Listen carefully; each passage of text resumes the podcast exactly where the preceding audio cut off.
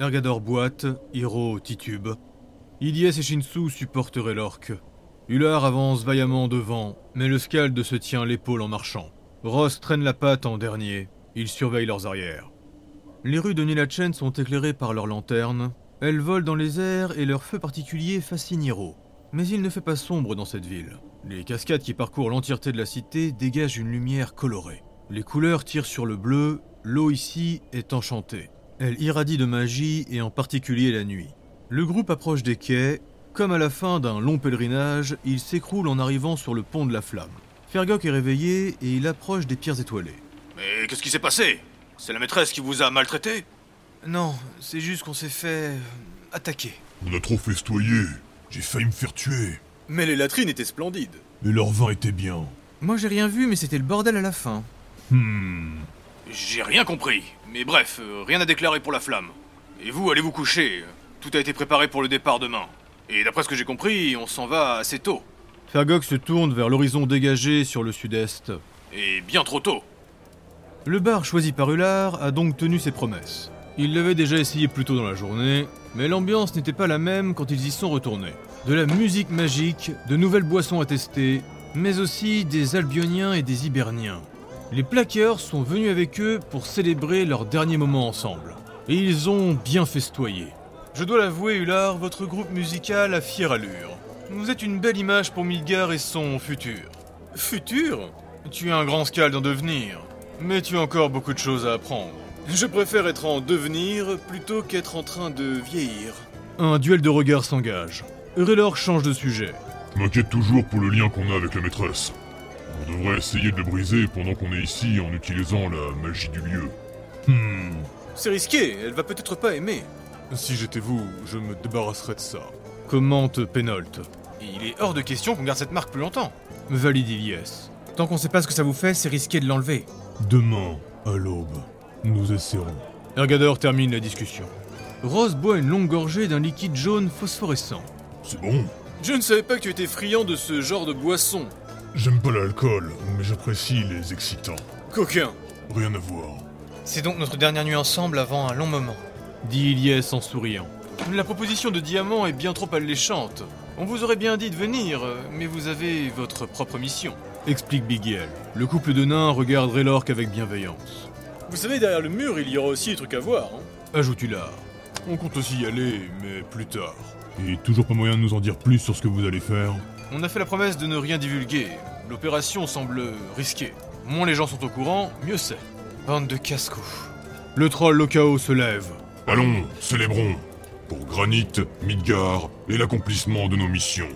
Ular finira par pousser la chansonnette avec Bigiel. Shinsu sera très vite pompette. Ergador aussi d'ailleurs. Les nains sont résistants à l'alcool, mais ils consomment souvent sans discernement. Et ce qui devait arriver arriva. Ross se lève. J'ai trop bu, je vais aller me soulager. Va voir les latrines Elles sont incroyables Une mini-fontaine te nettoie le derrière quand t'as fini Je le sens pas. Hiro rit. La première fois, ça m'a fait peur. Ce qui devait arriver n'était pas cela, mais plutôt ce qui va suivre. Une échauffourée. Tout a commencé avec une bousculade entre un Albionien et un Hibernien, et puis Midgar est rentré dedans avec un prétexte très limité, Il m'avait mal regardé. expliquera le troll des plaqueurs Lokao. Hiro est parti dès le début du combat. Se battre pour le plaisir, il n'aime pas. Il va en profiter pour se balader autour de la taverne et voir des gens passer par les fenêtres. Ergador et Shinsu, eux, auront l'occasion de donner quelques coups. Ils sont Midgardiens après tout. Ular et Elias resteront perplexes, puis finiront par rentrer dans la danse. Un moment peu glorieux pour Ross qui sera coincé dans les latrines. L'archer sera obligé de fracasser la porte. Raylork enfin va aller trop loin et il va lancer des sorts beaucoup trop forts. On se casse, on se casse Bref, voilà pourquoi quand le soleil se lève, notre groupe n'a toujours pas récupéré. Ular, c'était une terrible idée. Mais Elias, on devait essayer Les croisières comme ça, ça va trop vite Il fallait qu'on profite un peu de la ville Et puis, ça lui permet de penser à autre chose. Ular observe Raylor qui fait ses étirements au petit matin. La magie de la maîtresse est très puissante, mais le lien qu'elle a créé n'est pas si complexe à briser. La seule difficulté, c'était de le repérer. Entre Hiro et Raylork avec leur magie, mais aussi Ergador et son pouvoir de Kelgor, ils arrivent à la conclusion que... On peut le retirer. Impossible de savoir ce que ça fait, mais ce conduit magique entre elle et vous paraît extensible. Trop risqué qu'on garde sur nous, on sait pas ce qu'elle peut faire avec. Je persiste à penser que c'est une mauvaise idée. Mais Ular ne sera pas écouté. Après un rituel au lever du soleil orchestré par Ergador, Hiro et Relork envoient des dissipations magiques. Et le lien de chacun va se briser. Des prêtres repassent vérifier les glyphes magiques sur les chariots. Les prêtres de Nilachen sont bien plus puissants et plus rapides que ceux d'Alexander. Hiro et Ergador vont veiller au grain. Relork et Ular le feront aussi, ils vont s'installer au niveau de la caravane du troll. Relork a régulièrement la lance de son frère entre les mains désormais. Ergador lui a expliqué que cela l'aiderait à se connecter, et alors qu'il parle avec Ular, il a les yeux rivés sur l'arme de Rak. Ular le réveille d'un coup de coude, et il pointe une prêtresse Pachi qui passait par là. Mais dis donc, c'est même plus un fessier qu'elle a, elle. J'avoue. Kirik, la fille du coach, passe à leur niveau. Euh, bah, euh, T'es qu'un porc, Ular. Tout est bon dans le cochon. Les grands rituels reprennent, et le Zéphyr est relancé. Le centaure, grand maître des sables, Galapana Taurus, est visible depuis l'une des îles au-dessus de la ville. Il tire l'une de ses incroyables flèches et elle disparaît dans le lointain en direction du mur. Le sable se soulève sur des kilomètres et il entoure la trajectoire de son projectile. Eh bien, c'est reparti Suite aux dernières attaques, Rowan et Sakura ont décidé qu'ils préféraient rester ici. En plus, la mère d'Hiro a l'air de beaucoup aimer la ville. Et puis voir des bourrins se taper dessus dans des arènes au milieu du sable, très peu pour moi. Sakura va quand même prendre le temps de lui préparer son sac de voyage et elle va lui ajouter des ingrédients secrets. Merci, mère. Dès que le Zéphyr est fini, tu viens me retrouver ici. Fergok embrasse son fils. Le capitaine va suivre Ergador pendant que le navire va les attendre ici. Lorik est pour la première fois de sa vie le commandant du bateau. Il aura fallu du temps pour que Fergok accepte cette idée. Mais le capitaine est aussi un disciple d'Ergador et il doit suivre son maître. Et il sait que c'est un bon moyen de tester son fils. Basalte t'accompagnera, il faudra que tu t'amarres un peu plus loin. Ici, c'est bien trop cher. Ergador va prendre le temps de dire au revoir aux membres d'équipage qui restent ici. Il le fera évidemment à sa façon. Hmm. Les animaux de trait et les caravanes vont se mettre en place sur la grande route qui sort de la ville. La montée sur le plateau nord va prendre du temps. Et le groupe va se positionner stratégiquement. La colonne des pierres étoilées est composée de 14 caravanes. La caravane du Magnifique, deux chariots de transport, ce que l'on appelle la folie mobile, un laboratoire roulant. C'est ici que Azael, Tini, mais aussi le professeur Garn et Liline dorment. Euh, car oui, les inventeurs sont toujours là. Désolé, je n'en parle pas. Mais comme je le dis souvent, je dois faire des choix. Il y a aussi la Forge Mobile, avec Sam et ses enfants, et Olga qui s'est fait un petit coin pour travailler. D'ailleurs. Ergador, ramène tes griffes ici Hmm. Puis il y a quatre grandes et quatre petites caravanes qui servent de chambre. Enfin, à la tête et à la queue du convoi, il y a deux tours roulantes. C'est les Silikyo, Shenyung et Réarir qui vivent à l'intérieur. Bref, il y a toujours du monde et de quoi faire. Ça va me manquer qu'on ait plus cette quantité d'eau douce à proximité. On longe le nid régulièrement, tu pourras toujours en profiter. Eh, c'est qui lui? Jim est un peu éloigné du groupe et il discute avec un autre humain. Difficile cependant de voir d'où il vient. Dans ce monde, les mythes gardiens peuvent ressentir instinctivement si quelqu'un suit leur déité.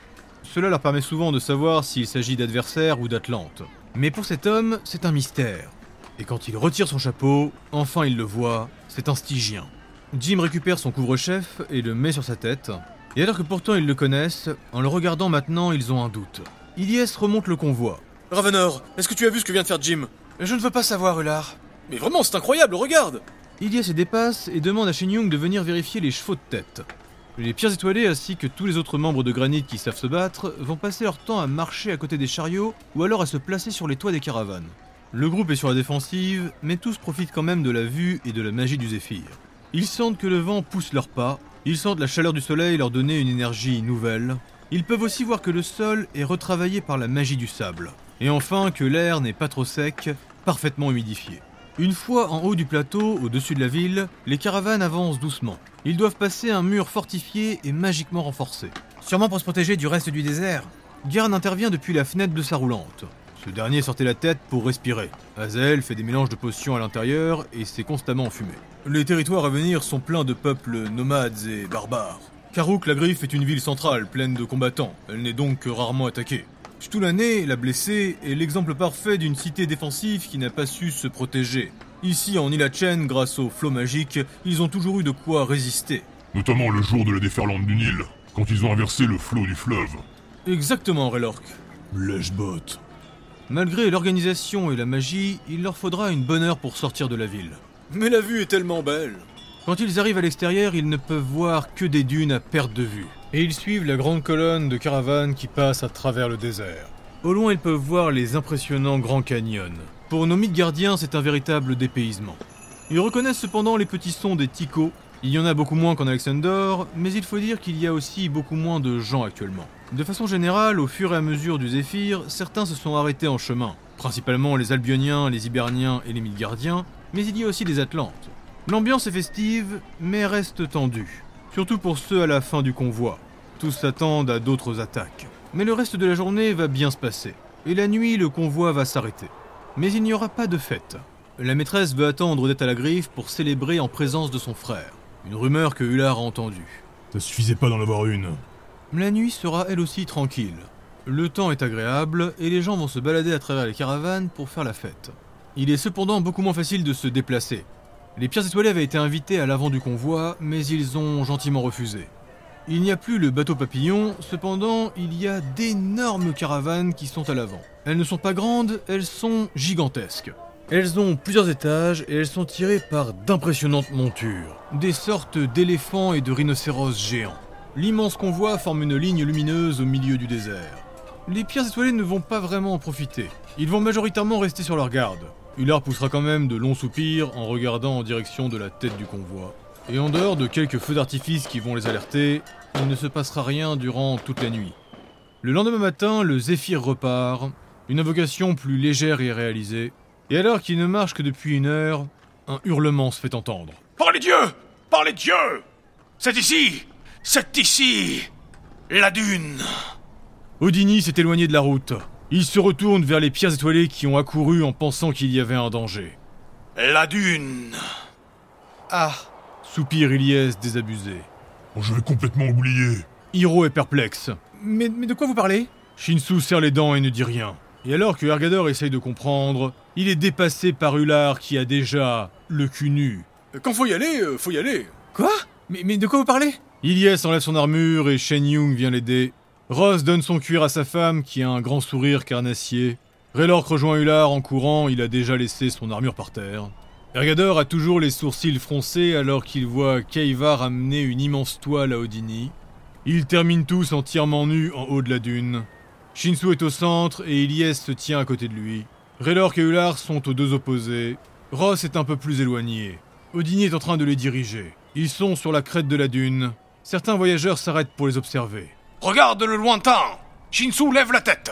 Les lolks écalte les jambes. Il faut que ça pende. Là, si tu te le dresses, soyez captivés, captivants. Vous êtes primaire. Oh, Ergadol, Ergadol, Hilo, montez avec eux. Allez-y. Euh, je passe. Mais j'ai besoin de sauvagerie et de feu. Hiro part en marchant très vite et Ergador fait les gros yeux. Soit, soit, on fera sang. Mais Raylork, enflamme-toi. Et maintenant, hurlez, hurlez. Shinsu, tu nous en dois une. Tu crois que je suis heureux de faire ça? Moi j'adore Le blond jette ses cheveux en arrière et il fait tournoyer son... Des gens applaudissent. Primaire. Après ça, le reste de la journée sera plutôt calme. Le groupe a décidé de former des duos complémentaires pour monter la garde. Ross et Raylork sont ensemble. Ils sont installés sur le toit d'une caravane. Ils observent les environs alors que les civils font de même. Ta fille a pris en puissance depuis qu'on est parti. Je pense que c'est parce qu'elle euh, grandit. Ou parce qu'on progresse en Atlantide. J'y ai pensé aussi. Mais je ne suis pas certain de cela et on devrait peut-être même... Raylork se tient le ventre. Puis il vomit. C'est... C'est Rack Il avait sa lance dans la main. Et elle brille de la magie des Erkarork. Ross se redresse au-dessus de lui. Radar Hiro Ular